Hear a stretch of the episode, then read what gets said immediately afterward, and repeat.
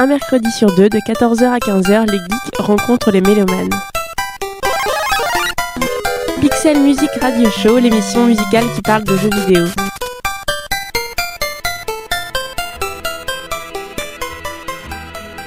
There is another prologue. Another introduction to the swelling act of sex. Pixel Music Radio Show, Radio Campus Paris. Amis geeks et mélomanes, bienvenue dans le Pixel Music Radio Show, l'émission musicale qui parle de jeux vidéo. Après un épisode consacré à Silent Hill et un autre dédié à Shenmue, nous vous proposons un nouveau récit radiophonique, cette fois centré sur Metal Gear Solid.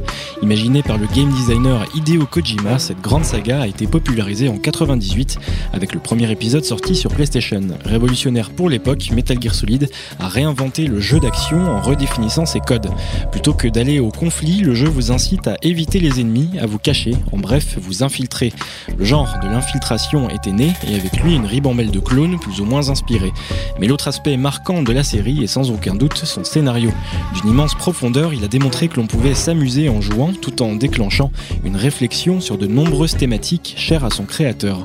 Foncièrement pacifiste dans son message malgré ses atours guerriers, Metal Gear Solid introduit aussi des questionnements sur la génétique, la transmission du savoir, les armes nucléaires, les relations diplomatiques et tant d'autres sujets que vous découvrirez en filigrane au cours de ce récit. Un récit en deux parties, car il n'en fallait pas moins pour relater une histoire qui s'étend sur 40 ans et 4 épisodes majeurs.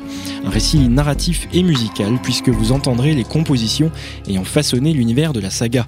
Des compositions à deux visages, d'un côté Noriko Ibino pour les tons feutrés et les ambiances plus posées, et de l'autre côté Harry Gregson Williams pour l'aspect très hollywoodien et épique de ses musiques. Le premier est japonais, le second américain, L'un vient du jeu vidéo, l'autre du cinéma, et leurs deux univers, leurs deux cultures se marient parfaitement au sein de cette œuvre profondément universaliste et humaniste. Petite précision, nous suivrons la chronologie du scénario et nous commencerons donc avec Metal Gear Solid 3 qui se situe dans les années 60, puis Metal Gear Solid premier du nom prenant place au début des années 2000. Dans deux semaines, nous poursuivrons l'aventure avec Metal Gear Solid 2 et 4. A noter enfin que Metal Gear Solid s'appuie sur des faits historiques et des éléments de notre réalité pour mieux les détourner et inscrire son univers entre ses points d'ancrage. À vous de démêler la réalité de la fiction, cela fait partie du charme de ce récit uchronique. Vous n'êtes ni dans une émission musicale, ni une rédactionnelle. Bienvenue dans le Pixel Music Radio Show.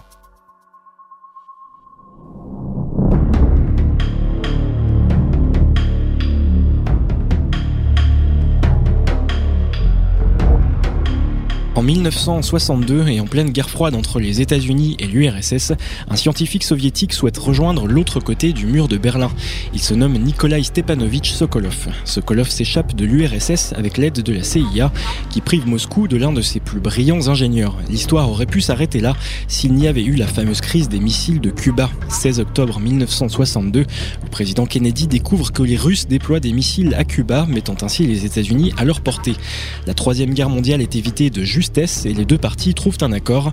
Les USA retirent leurs missiles de Turquie et les Russes renoncent à Cuba. C'est du moins la version officielle connue de tous. En vérité, une autre réalité se trame en coulisses. Si le conflit a été évité, c'est grâce à un tout autre échange. Les Russes se retiraient de Cuba à condition que les USA leur renvoient l'ingénieur Sokolov. Kennedy et Khrouchtchev closent l'incident et Sokolov est renvoyé illico et contre son gré du côté soviétique.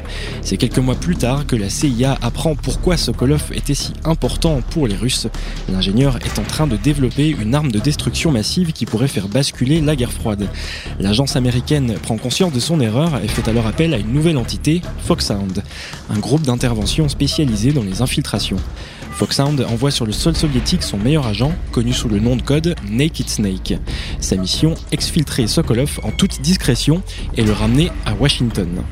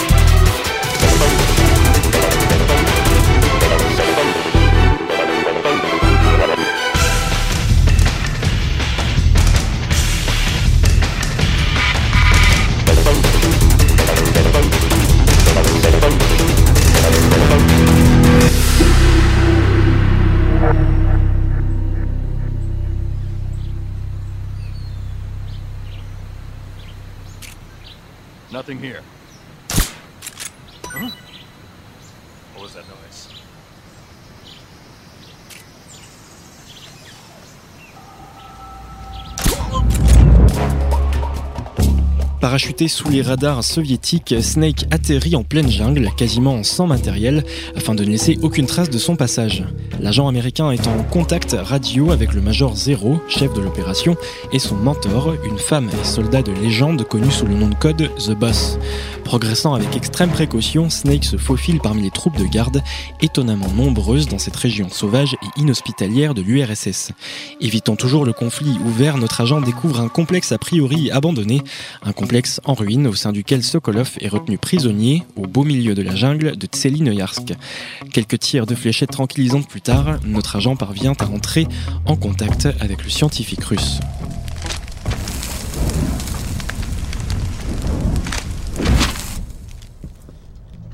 You must be Sokolov. Are you one of Volgin's men? You'll never get it from me. No. I'm a CIA agent. I've come to escort you back to the other side of the Iron Curtain. You're CIA? Yeah. I was sent by Major Zero, the man who got you out two years ago.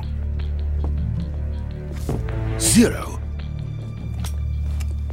I have a message from him. What is it? He said to tell you sorry for being so late. Did he now? What does it mean? It means he's a man of his word. But we've got no time for this. You have to get me out of here before they arrive. Who's they? Colonel Volgin of Gru. You in the West know him as Thunderbolt. Peine sortis de leur planque, Snake et Sokolov sont pris en embuscade par le GRU, une milice privée agissant dans le dos de Khrouchtchev. Rêvant de renverser le dirigeant russe, le GRU agit sous les ordres d'un certain colonel Volgin, dont nous ferons connaissance un peu plus tard. Snake fait en revanche la connaissance d'un second couteau, un dénommé Oslot. Bras armé de Volgin, Oslot, âgé d'à peine 20 ans, est déjà très à l'aise au combat, mais le jeune major ne fait pas le poids face à l'expérience de Snake, et l'agent américain parvient à s'enfuir avec Sokolov. Quasiment arrivé au point d'extraction, Snake se voit barrer la route par son mentor, The Boss. Abasourdi par ce retournement de situation, Snake ne comprend pas pourquoi The Boss est accompagné du colonel Volgin. Elle explique à son disciple qu'elle a choisi de changer de camp. Elle déserte le camp américain et rejoint Volgin, qui récupère au passage ce pauvre Sokolov. Au même moment, de l'autre côté de la falaise, Snake assiste au tir d'une arme effrayante, un tank monstrueux capable de tirer des ogives nucléaires et frapper n'importe où dans le monde. Voilà ce sur quoi travaillait Sokolov. Alors que Snake tente de comprendre la trahison de The Boss, celle-ci lui casse le bras et le jette par-dessus le pont où il se trouve. Sévèrement affaibli, Snake entend le souffle d'une explosion. En plus de Sokolov, The Boss a offert un autre cadeau à sa nouvelle patrie, un lance-missile nucléaire américain. Grand malade de la gâchette, Volgin ne peut s'empêcher de tester son nouveau jouet. Sous le regard impuissant de The Boss, Volgin détruit le complexe scientifique de Sokolov et l'explosion souffle une bonne partie de la région. Grièvement blessé, Snake est rapatrié aux États-Unis et rapidement, le Major Zero lui confie une nouvelle mission. Retourner en URSS, délivrer Sokolov, détruire le Chagod, le tank russe, et enfin assassiner The Boss. Et oui, car la petite fantaisie destructrice de Volgin a déclenché un nouvel incident diplomatique. Khrouchtchev pense que les Américains sont responsables de ce tir, car l'avion de la CIA était dans l'espace aérien russe au même moment. Forcément, car Snake se faisait récupérer. Afin de laver tout soupçon d'attaque frontale, les États-Unis sont forcés d'accomplir un acte symbolique, éliminer leur meilleur soldat, qui en plus a déserté pour le camp ennemi, The Boss. C'est Snake, son disciple et ami, qui va devoir s'en charger. En somme, pour Snake, et comme le veut l'expression consacrée, cela revient à tuer le père. Il est donc renvoyé en URSS, nous sommes en 1964.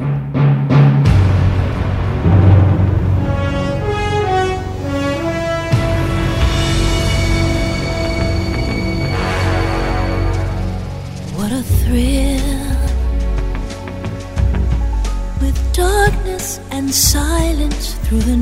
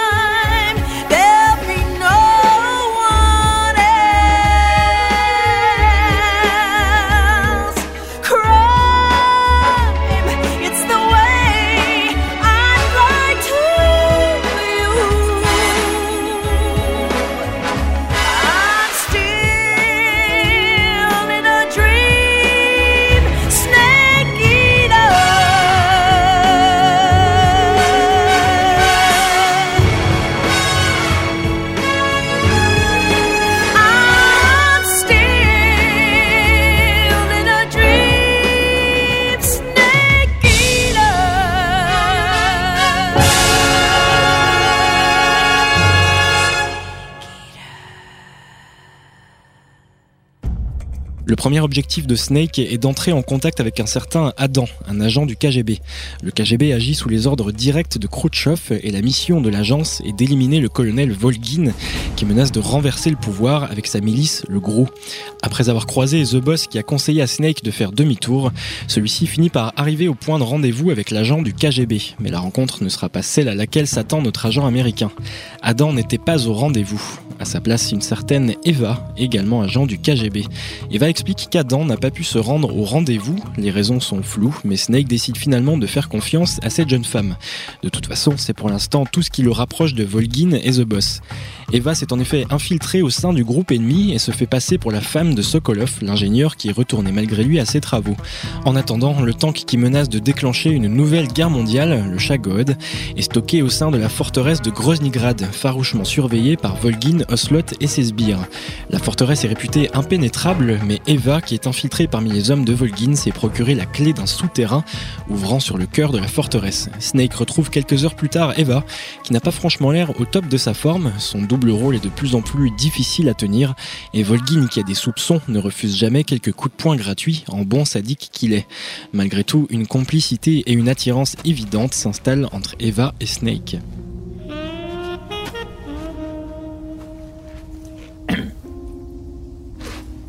Well, that was quick. You look like you could use some rest. I'll be fine. It's just that playing these two roles hasn't left me much time to sleep. Where'd you get those cuts? The Colonel, He found out? if he knew I'd be dead already. No, this is his hobby. He's a sadist. He gets pleasure out of making people suffer. He's scum.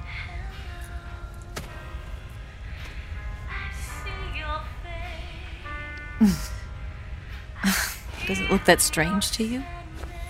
No. I'm the same way. Scars all over. Can I see? No. Where'd you get this one? I got it after defecting to the Soviet Union. I don't think so. It's older than that. Code breaking is a desk job. Where'd you get this kind of scar? You really want to know? Hmm. Well, too bad. Hmm. A girl's got to have some secrets, you know.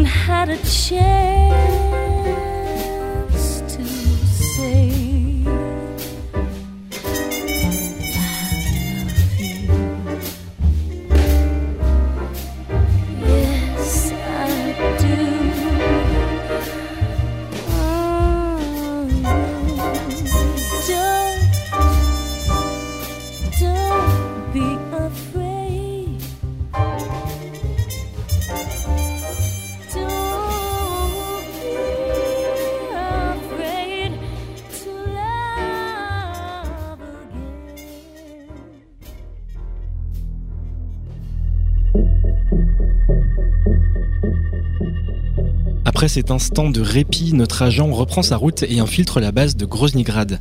Il retrouve Sokolov qui lui explique comment détruire le Shagod. Mais alors que Snake s'apprête à exfiltrer Sokolov de la base, Volgin lui tente une embuscade. Loin d'être un grand sentimental, Volgin tire une balle dans chaque genou de Sokolov et alors que Snake assiste impuissant à la scène, The Boss fait irruption dans la pièce. Confronté à son mentor, Snake perd tous ses moyens et la voir ainsi aux côtés de Volgin lui rappelle douloureusement qu'il a été envoyé en mission pour l'assassiner.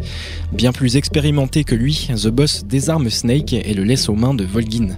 Un regard furtif permet à Snake de comprendre qu'elle ne peut pas assister à ce qui va suivre.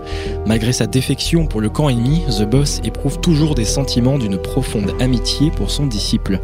Paradoxe de la guerre, l'ennemi n'est finalement qu'une question de point de vue, et la frontière entre les camps est parfois ténue quand les sentiments entrent en jeu. Cette compassion n'évitera malheureusement pas à Snake une séance d'interrogatoire d'un monstrueux sadisme. Accroché par les mains et un sac en toile sur la tête, il reçoit les coups de Volgin mais ne craque pas. Il a été formé pour ne pas craquer sous la torture, formé par The Boss, qui tente de calmer Volgin. Mais la perversion et la suspicion du colonel est telle qu'il demande à The Boss de prouver son allégeance en crevant elle-même un œil à Snake. The Boss refuse. Ocelot, le jeune major inexpérimenté mais téméraire, tire accidentellement un coup de feu dans l'œil de Snake. Les hurlements de son ancien disciple sont insoutenables. The Boss quitte la pièce et laisse Snake à son triste sort. What is your target? Is it the Shagohod? Or Sokolov? Or maybe it's the Legacy? Answer me! Who is helping you? Who let you in here? You're a tough one, but even you must have your limits. And I am a patient man. Traîné dans une cellule, Snake finira par s'évader de Groznygrad avec la complicité d'un garde imprudent. Avec un œil en moins et dans un état d'extrême fatigue, Snake s'échappe par le tunnel souterrain qui court sous la base. Il est rapidement poursuivi par Ocelot et une meute de chiens et de soldats du gros. Au bout du tunnel, un immense précipice et une centaine de mètres plus bas, un fleuve. Acculé, Snake se jette dans le vide et c'est grièvement blessé qu'il est sauvé par Eva. Après avoir pansé ses plaies, Snake retourne à la base de Groznygrad, bien décidé à remplir sa mission. Détruire le Shagod, puis exécuter son mentor, The Boss. C'est après avoir piégé le tank avec des explosifs que Snake, découvert, est contraint d'éliminer le colonel Volgin. Ce dernier explique à Snake comment il s'est procuré l'héritage des philosophes. L'héritage des philosophes est une immense fortune que la Chine, les USA et l'URSS se sont répartis au lendemain de la Seconde Guerre mondiale. Dans la confusion de l'après-guerre, le père de Volgin s'est débrouillé pour que l'URSS récupère intégralement les fonds qui étaient répartis entre la Chine, les États-Unis et les Soviétiques. Donc l'argent a ensuite été dispersé dans des banques aux quatre coins de la planète. Volgin a hérité de ce fonds ainsi que d'un microfilm qui contient toutes les données sur l'emplacement de la fortune. La lutte pour récupérer l'héritage des philosophes est en fait le véritable fondement de la guerre froide, mais Snake n'a pas le temps d'y réfléchir davantage car les explosifs qu'il a plantés menacent de détruire la base. Après un combat acharné, Volgin confie le microfilm à The Boss et s'enfuit à bord du Shagod, tandis que la base de Groznygrad vole en éclats. Avec l'aide d'Eva, Snake détruit le tank et élimine Volgin. Voilà déjà un problème de réglé. Reste un objectif pour accomplir sa mission, tuer The Boss. Elle attend Snake dans un vaste champ rempli de fleurs blanches. Le vent éparpille les pétales, l'atmosphère est calme et c'est dans ce cadre presque idyllique que va se jouer un combat à mort entre un mentor et son disciple, devenu ennemi au sein d'une guerre qui les dépasse. Avant de se confronter à Snake, The Boss souhaite lui confier ce qu'elle sait des philosophes, cette entité ombrageuse à l'origine du fond illimité partagé entre trois grandes nations. Les philosophes, une entité qui n'a pas de visage, pas de nation et qui semble œuvrer au-dessus des États, au-dessus des gouvernements, au-dessus des concepts d'amis et ennemis. Early in the 20th century, the true holders of power in the United States, the Republic of China, and the newly formed Soviet Union gathered together in a secret meeting that would later be known as the Wiseman's Committee. The secret pact they formed there marked the beginning of the philosophers. But the last of the original members died in the 1930s. After that, the organization began to run out of control, and the Wiseman's Committee degenerated into a mere shell of its former self. The philosophers of today have no sense of good or evil. Their influence extends to countries and organizations involved in every aspect of every war. They have become war itself. That's how they operate. The sacrifices of war cause a shift in the times. This shift leads to renewed conflict and in turn triggers the next war. Like a nuclear chain reaction, each conflict sparks countless others, forming an endless spiral that will continue on for eternity. Do you understand what I'm saying, Snake? By consuming me and you, the philosophers intend to keep that cycle going forever. It was my father who explained all of this to me. He was one of them. The Boss explique à Snake qu'elle a toujours souhaité que le monde ne fasse qu'un. Lorsque l'homme est allé dans l'espace pour la première fois, The Boss espérait que les gens réalisent que sur Terre, vu de l'espace, il n'y a ni Est, ni Ouest, ni guerre froide. Profondément humaniste, elle tente de faire comprendre à Snake que le concept d'ennemi est relatif. Les gouvernements décident qui sont leurs ennemis, pas les soldats. The Boss révèle également à son disciple la véritable nature des philosophes. Créés au 19e siècle, les philosophes avaient une vision d'unité pour l'humanité et les nations. Mais lorsque les fondateurs sont morts dans les années 30, les philosophes sont devenus incontrôlables et leurs objectifs changèrent radicalement. Plutôt que d'unifier le monde, ils souhaitent désormais le diviser en opposant les nations entre elles et en déclenchant des conflits et des guerres. Dans un cycle qu'ils veulent immuable. Diffusé pour mieux régner, les philosophes ont fait de cette maxime la leur, leur permettant de tirer les ficelles au-dessus des gouvernements et par un réseau complexe d'agents doubles ou triples de semer la confusion et de maintenir une pression constante sur les gouvernements. Leur héritage disséminé à travers le monde, les philosophes travaillent à la reconquête de cette fortune en opposant dans la guerre froide le bloc Est au bloc Ouest, en espérant que l'un de leurs agents dupera tout ce petit monde et leur ramènera cette immense richesse. Dans quel but et pour financer quoi Personne ne le sait pour l'instant. Après ces révélations, The Boss engage un combat à mort contre Snake. Ce dernier le remporte, et alors que The Boss vit ses derniers instants, la guerre expose tout son paradoxe et son absurdité. Afin d'accomplir sa mission et dans une immense douleur, Snake exécute The Boss.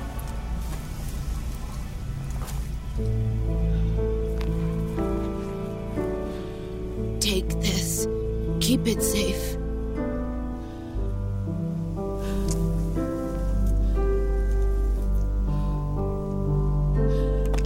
It's only hope.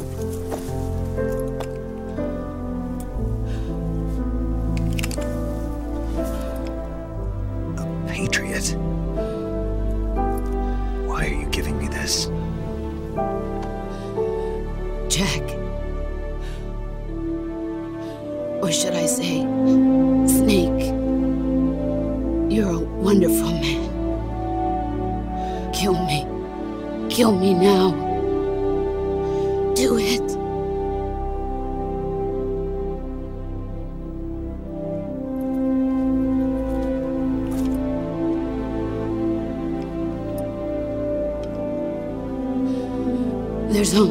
For one boss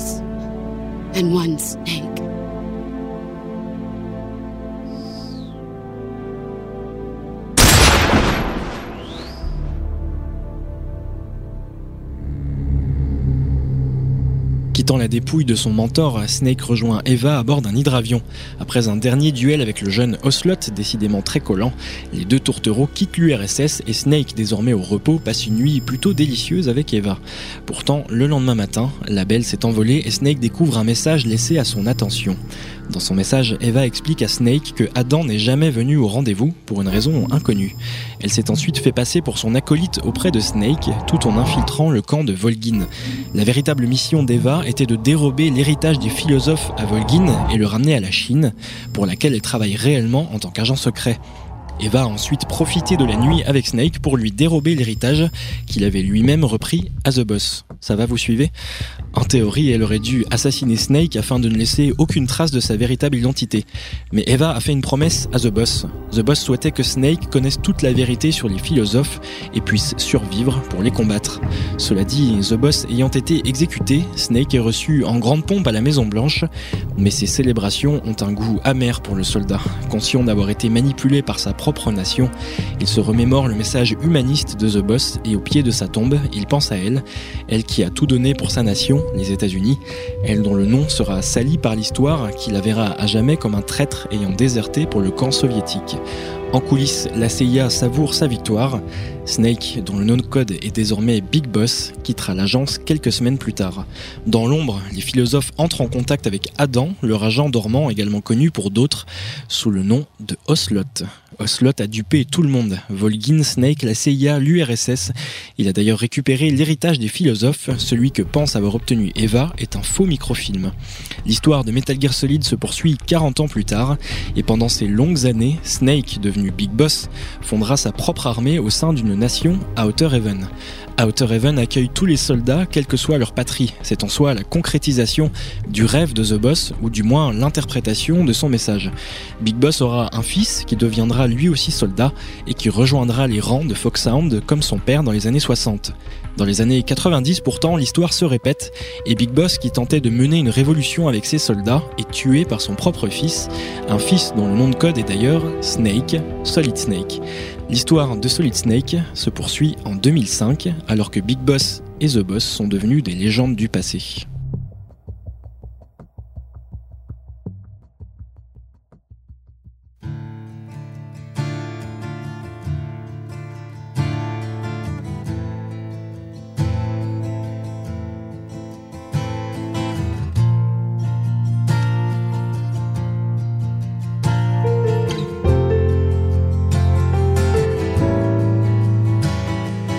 Son, you've got a way to fall. They'll tell you where to go, but they won't know. Son, you'd better take it tell you what they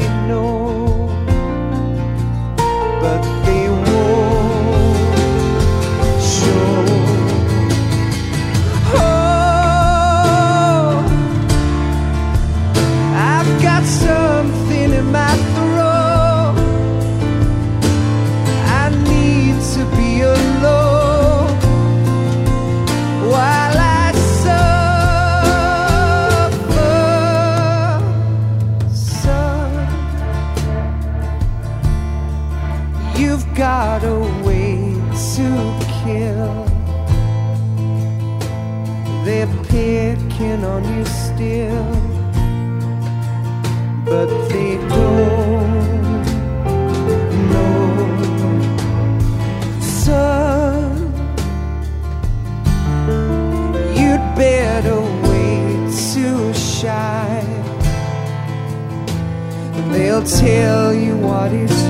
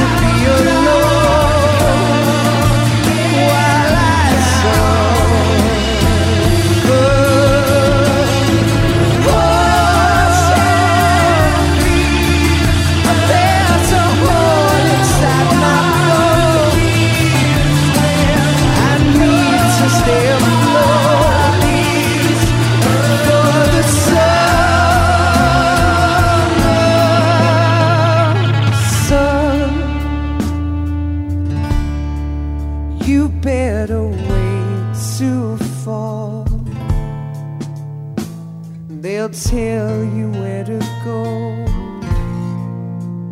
but they won't know. Pixel Music Radio Show, Radio Campus Paris.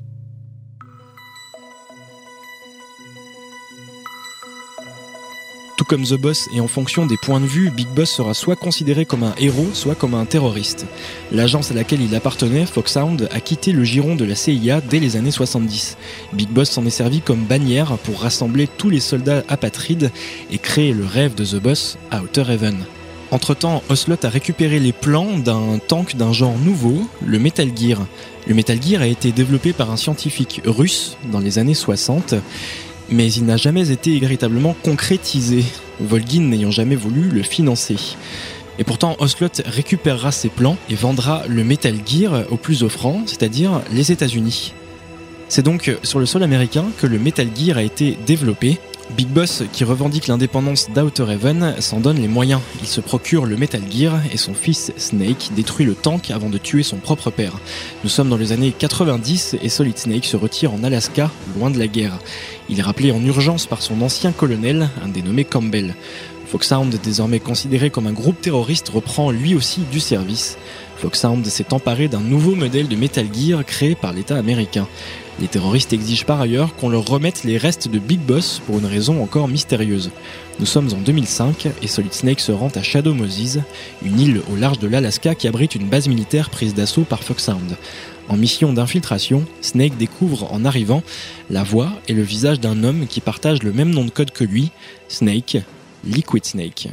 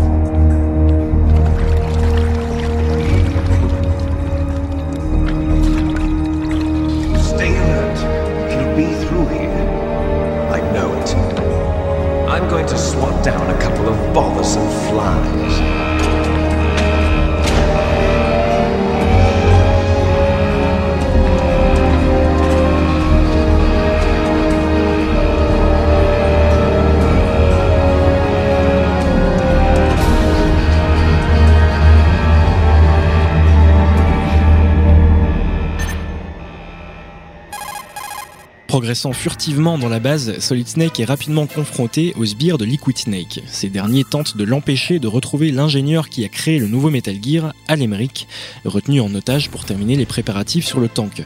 Foxhound menace en effet de lancer une ogive nucléaire sur Washington si leurs exigences ne sont pas satisfaites. Rapidement, Snake fait connaissance avec un certain Oslot. Revolver Oslot. Âgé de 20 ans dans les années 60 et ayant côtoyé Big Boss, le père de Snake, Oslot a désormais 60 ans passés, mais a bien progressé au niveau de la gâchette. Spécialiste du revolver, Oslot a rejoint Foxhound pour aider Liquid à récupérer les restes de Big Boss. En échange de quoi, ce dernier lui cédera le Metal Gear, condition sine qua non pour redonner à la Russie sa gloire d'antan. Enfin, c'est ce qu'Oslot prétend tout du moins, car par le passé, nous avons vu à qui nous avions réellement affaire. Terrassant un par un chaque terroriste, y compris Oslot qui y perdra d'ailleurs une main, Snake finit par accéder au labo de Al Emmerich. Ce dernier, qui préfère d'ailleurs qu'on l'appelle Otakon, lui indique l'endroit où est entreposé Metal Gear. Pour y parvenir, Snake devra retrouver une certaine Meryl qui s'est infiltrée parmi les terroristes et possède la clé de l'entrepôt. Meryl est accessoirement la fille du colonel Campbell. Rêvant de devenir soldat depuis toute petite, elle a fait de son père et de Snake des modèles, des soldats de légende, de véritables héros qui se battent pour des idéaux. Malgré la petite tension sexuelle entre Snake et Meryl, celle-ci va vite déchanter et se confronter au désenchantement de Snake sur la condition du soldat et la notion de héros.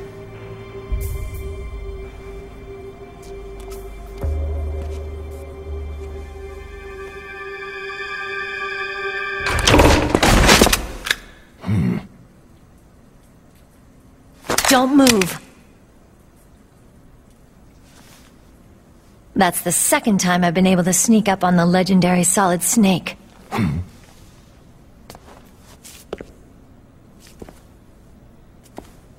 You're Meryl.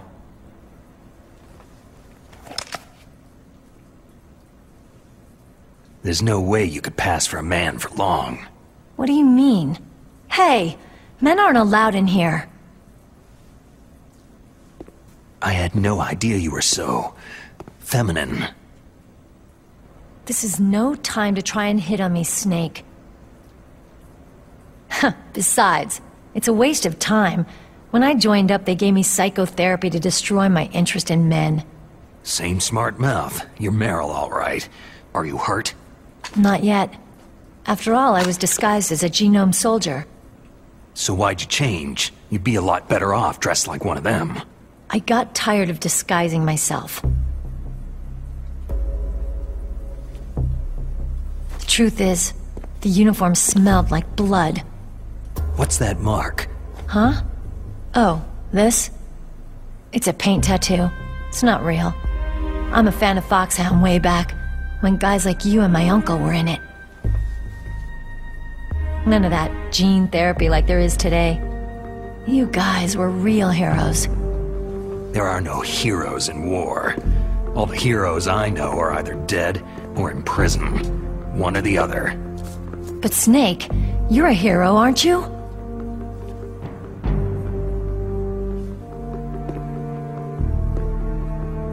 I'm just a guy who can only find meaning on the battlefield. There's no winning or losing for a mercenary. The only winners in war are the people. That's right. And you fight for the people. I've never fought for anyone but myself.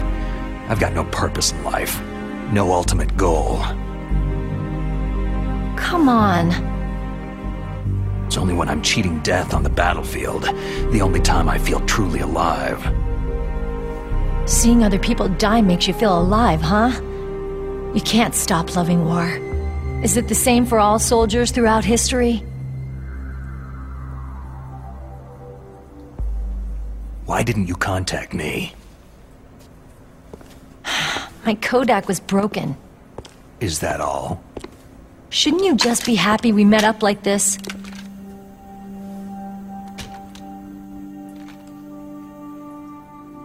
Anyway, how did you recognize me in disguise? I never forget a lady. So there's something you like about me, huh? Yeah, you've got a great butt. Butt? Oh, I see. First it's my eyes, now it's my butt. What's next? On the battlefield, you never think about what's next.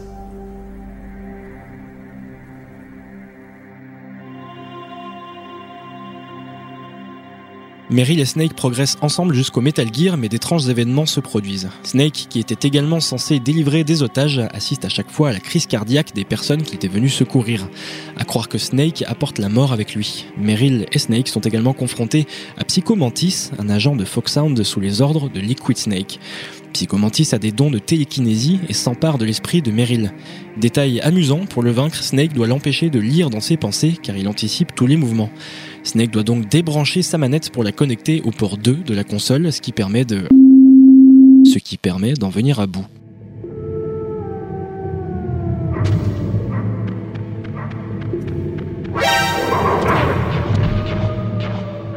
Psycho Mantis vaincu, Meryl ne profitera pas très longtemps de sa liberté retrouvée. Avec Snake, il traverse une grotte gardée par des loups.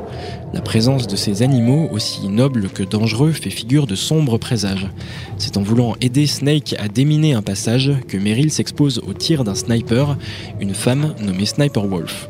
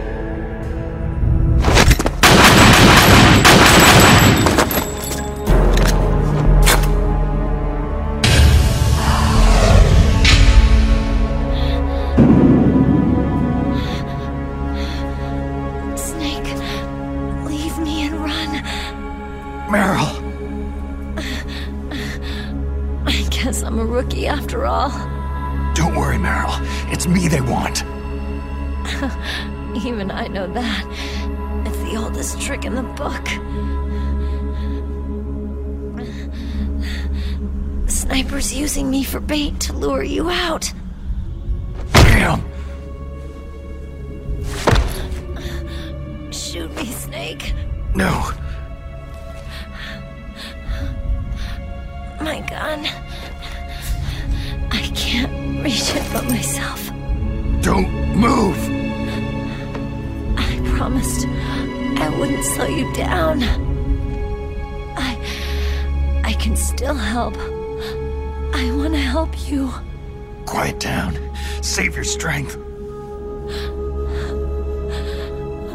Fool. I wanted to be a soldier.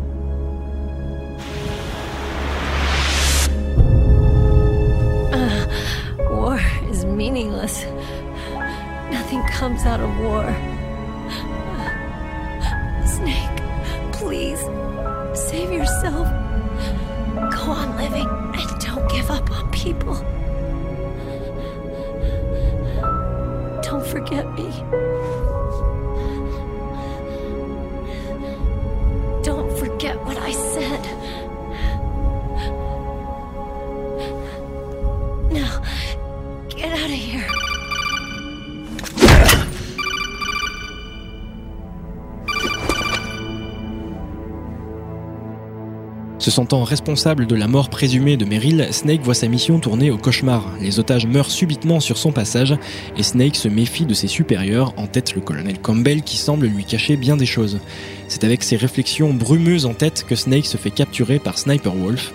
Assommé puis traîné dans une salle, Snake se réveille sur une table d'opération, attaché avec en guise de compagnie ce bon vieux Ocelot.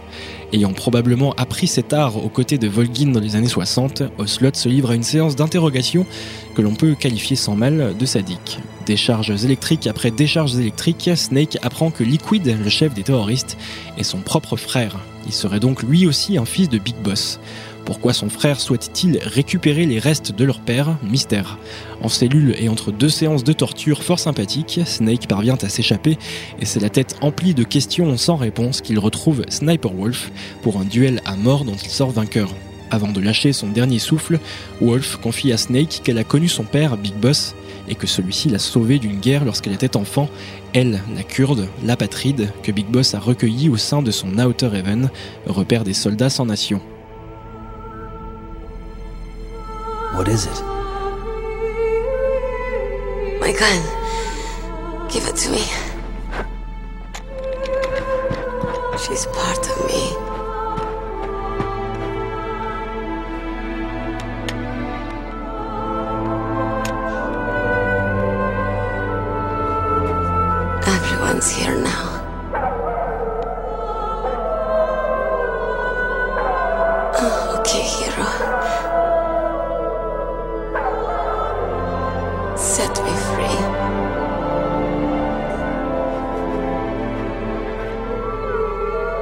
Goodbye.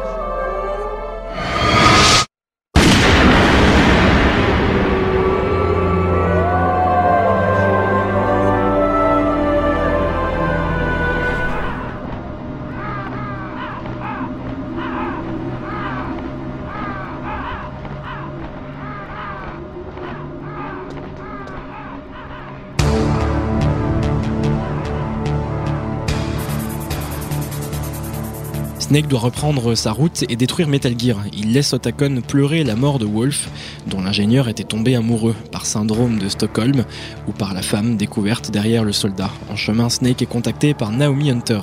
Naomi est une scientifique qui fait partie de la mission en tant que soutien à distance. Désormais plus à une déconvenue près, Snake apprend que le soi-disant vaccin qu'elle lui a injecté avant la mission est tout sauf un vaccin. C'est un virus, le Foxdie. Sa particularité, il déclenche la mort de ceux qui croisent le chemin de Snake. D'où les crises cardiaques des otages. Foxdie ne semble pas affecter Snake pour le moment, car Naomi Hunter l'a reprogrammé au dernier moment pour qu'il élimine des personnes désignées par leur ADN. Foxdie est censé tuer Liquid Snake, entre autres. Le Pentagone espérait ainsi étouffer l'affaire en tuant les terroristes discrètement et récupérer Metal Gear en un seul morceau. Ne sachant pas si foxdie le tuera avant la fin de la mission ou non, Snake n'a d'autre choix que de détruire au plus vite le Metal Gear et retrouver son frère Liquid.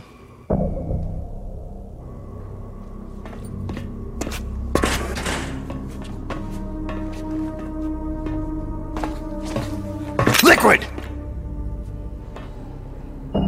Snake! Did you like my sunglasses? Oh, you'd point a weapon at your own brother? Why did you disguise yourself as Master? So I could manipulate you more easily. You performed quite well, I must say. Although the boys at the Pentagon are probably saying the same thing. What the hell are you talking about? Following orders blindly with no questions asked, you've lost your warrior's pride and become nothing more than a pawn, Snake. What? Stopping the nuclear launch, rescuing the hostages, it was all just a diversion. A diversion? The Pentagon only needed you to come into contact with us. That's what killed the Arms Tech president and decoy octopus. You don't mean. That's right. You were sent here to kill us so they could retrieve Metal Gear undamaged along with bodies of the genome soldiers. From the beginning, the Pentagon was just using you as a vector to spread Fox Die. Fox Die? It can't be. Are you telling me Naomi was working with the Pentagon? They thought she was, but it seems that Dr. Naomi Hunter couldn't be controlled so easily. What? We've got a spy working in the Pentagon. He reported that Dr. Hunter altered Fox Die's program just before the operation, but no one knows how or why. I wonder. Maybe they arrested her so they could find out the answer to that. No doubt. But I had no idea she was motivated by such petty revenge. We still don't know what changes she made to Fox Die's program. Oh well, doesn't matter. I've already added the Fox Die vaccine to my list of White House demands. There's a vaccine? There must be. But that woman is the only one who really knows. Anyway, it might prove to be unnecessary. Yeah? Why's that?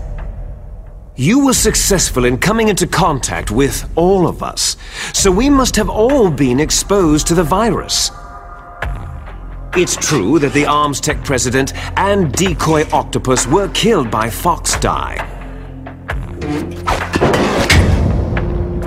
But Ocelot, myself, and you, the carrier, were apparently unaffected. A bug in the virus's programming? Hmm, could be. In any case, if it doesn't kill you, then I'm not worried either. After all, our genetic code is identical. So it's true. You and I are.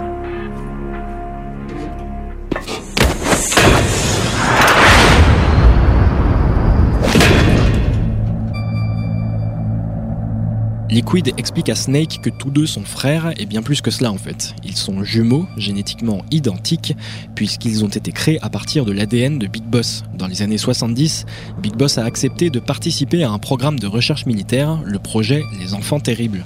Ce projet a débouché sur l'identification du gène du soldat. Le meilleur de Big Boss a été injecté dans l'ADN de milliers de soldats, des soldats qui ont par exemple participé à la guerre du Golfe dans les années 90. Ces personnes ont ensuite souffert d'un syndrome, le syndrome de la guerre du Golfe. Mais ce ne sont pas les radiations d'uranium en Irak qui ont provoqué ces troubles, mais la dégénérescence des cellules clonées de Big Boss, une machination politique qui en cache une autre, la création de deux clones parfaitement identiques à Big Boss, Liquid Snake et Solid Snake. Liquid veut récupérer les restes de Big Boss pour soigner les soldats malades et recréer le rêve Big Boss à Outer Heaven. Après ces révélations fracassantes, Liquid prend le contrôle du Metal Gear dans l'intention de tuer Snake, mais ce dernier détruit le tank et retrouve Meryl saine et sauve. Elle avait été gardée par Liquid en guise de monnaie d'échange. Liquid ne sera pourtant pas tué sous les balles de Snake, c'est le virus Foxdie qui va finalement le terrasser d'une foudroyante crise cardiaque. Pour le Pentagone, le succès est presque total, les terroristes sont tous morts, mais le Metal Gear est détruit. Quant à Snake, il quitte l'Alaska en compagnie de Meryl. Naomi Hunter a fini par avouer à Snake qu'elle a reprogrammé Foxdie pour que le virus agisse de manière aléatoire sur lui. Foxdie peut se déclencher dans 5 ans, 10 ans, voire jamais. Tout ce qu'elle conseille simplement à Snake, c'est de vivre. Quant à Ocelot, il n'est évidemment pas celui que l'on croit, il travaille toujours pour le compte des mystérieux philosophes qui entre-temps sont devenus les patriotes et poursuivent des objectifs toujours aussi énigmatiques. Toutes les réponses dans la seconde partie de l'émission, le mercredi 13 mars sur Radio Campus Paris. Nous retrouverons Snake deux ans plus tard, en 2007, en compagnie d'Otacon, qui s'est également échappé de la base. Nul doute qu'ils recroiseront la route de Revolver Ocelot. D'ici là, jouez bien.